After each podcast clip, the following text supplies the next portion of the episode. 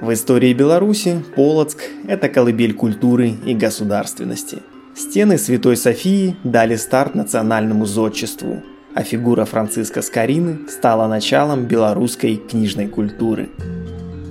Полоцк Рогволода помнит первые шаги государственности и даже международной экономики.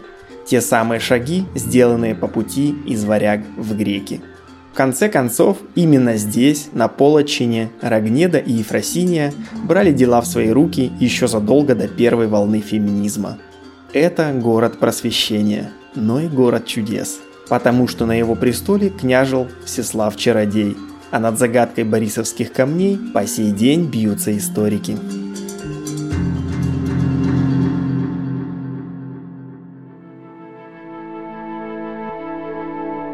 Полоцк – самый старший из белорусских городов.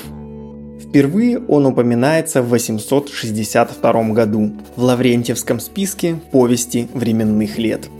Но археологи говорят, что поселение на берегах Палаты и Западной Двины появилось десятками лет раньше – так или иначе, на протяжении первых веков существования Полотчину миновали и набеги хазар, и выплата варягам дани, а потому город на Кривицкой земле накопил изрядный золотой фонд и к XI веку стал одним из наиболее влиятельных центров Древней Руси. Полоцкое княжество существовало больше четырех столетий и за это время вписало в историю будущей Беларуси целый каталог выдающихся фигур – Каждая из них окутана легендой, будь то Рогволод, Рогнеда или ее сын Изяслав Владимирович.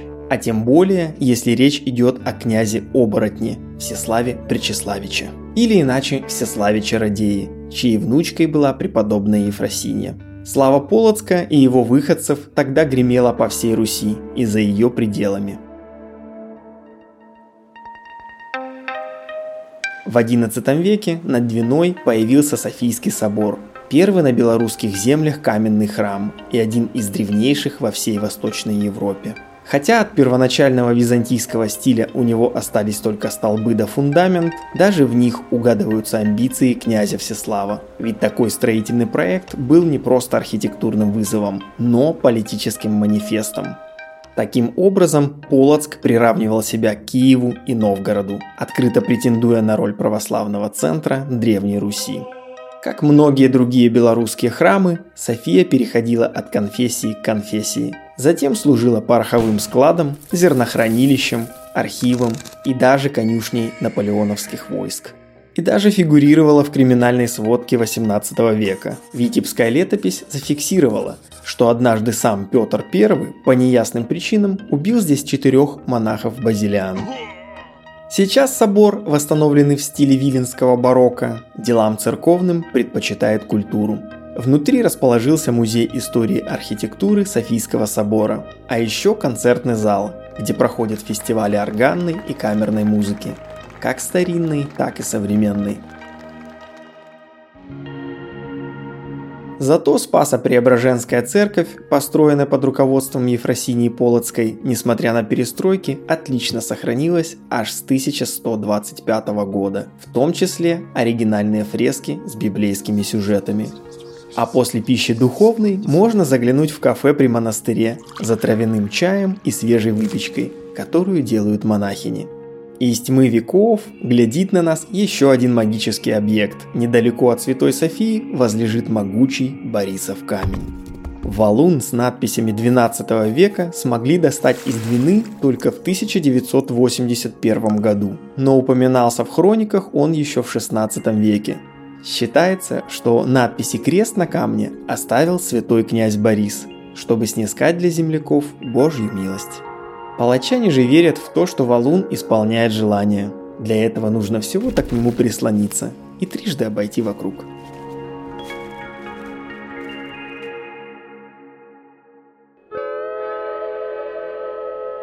Когда Полоцк был уже центром воеводства и оказался в составе Великого княжества Литовского, он так и манил к себе восточных соседей.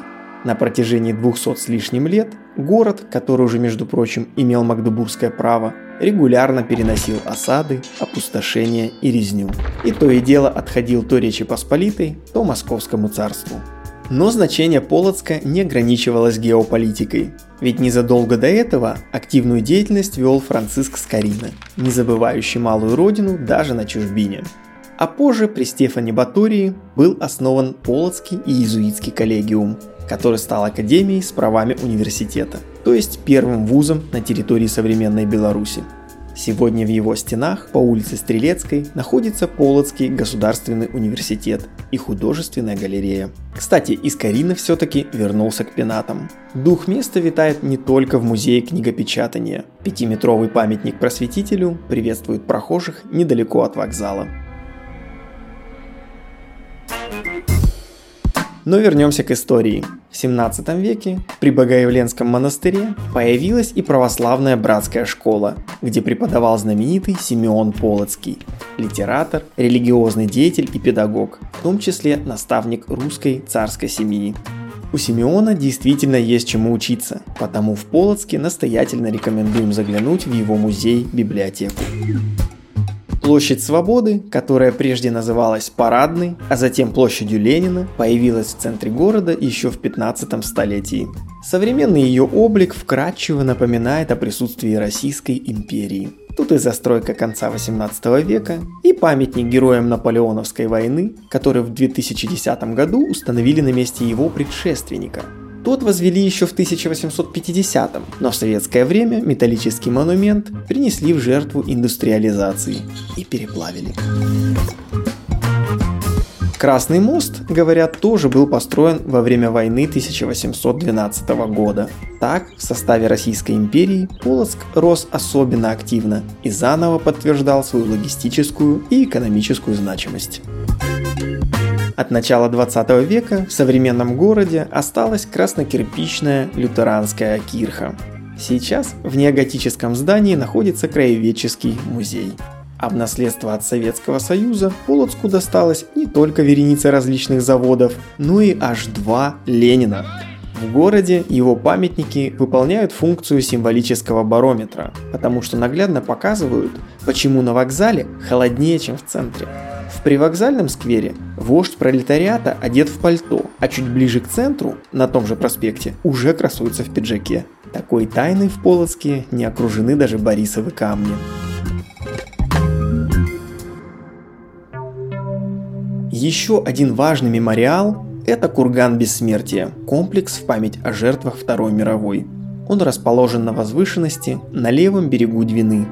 Это уединенное место – важно с точки зрения истории, поскольку во время войны Полоцк три года провел в оккупации и потерял значительную часть своего еврейского населения.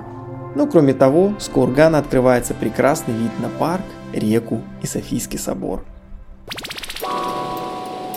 Так сложилось, что современный Полоцк тесно связан с соседним Новополоцком. Причем старший город, городообладатель дюжины музеев, отвечает скорее за культурную составляющую, а второй – за развлечения. Ведь даже главная улица там носит имя Молодежный. В Полоцке самый популярный маршрут для прогулок – это набережная, которая ведет как раз к Софийскому собору, главной достопримечательности города. И в качестве бонуса готовит впечатляющую панораму. Но это не единственный маршрут, ведь можно устроить и рейд по музеям, и охоту за монументальной скульптурой. В любом случае, от алфавитного порядка стоит отказаться, начав любую прогулку с У нескладовой, 22 буквы белорусского алфавита, которая оделась в бронзу и сбежала из книг на реальные улицы Полоцка. Памятник букве стоит на бульваре Франциска Скорины. Полоцкая земля богата на знаменитых уроженцев, причем абсолютное их большинство как на подбор интеллигенты. На Скорине и Симеоне Полоцком список не заканчивается. Здесь же родился и творил, например, Иван Хруцкий, живописец и академик Императорской академии художеств, особенно знаменитый своими натюрмортами. Одну из самых известных его работ портрет жены с цветами и фруктами, можно увидеть в Национальном художественном музее в Минске. Следом за Хруцким его ученик, скульптор и керамист Вацлав Бубновский, работы которого украшают фасады многих костелов Беларуси и Польши.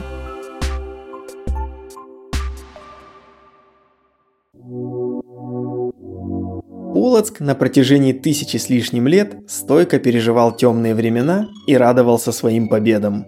Раз за разом история оказывается Кривичем по плечу. То ли с помощью чудесных древних валунов или оборотня князя, то ли благодаря земному мастерству человека, зодчих Софии или гению Скорины.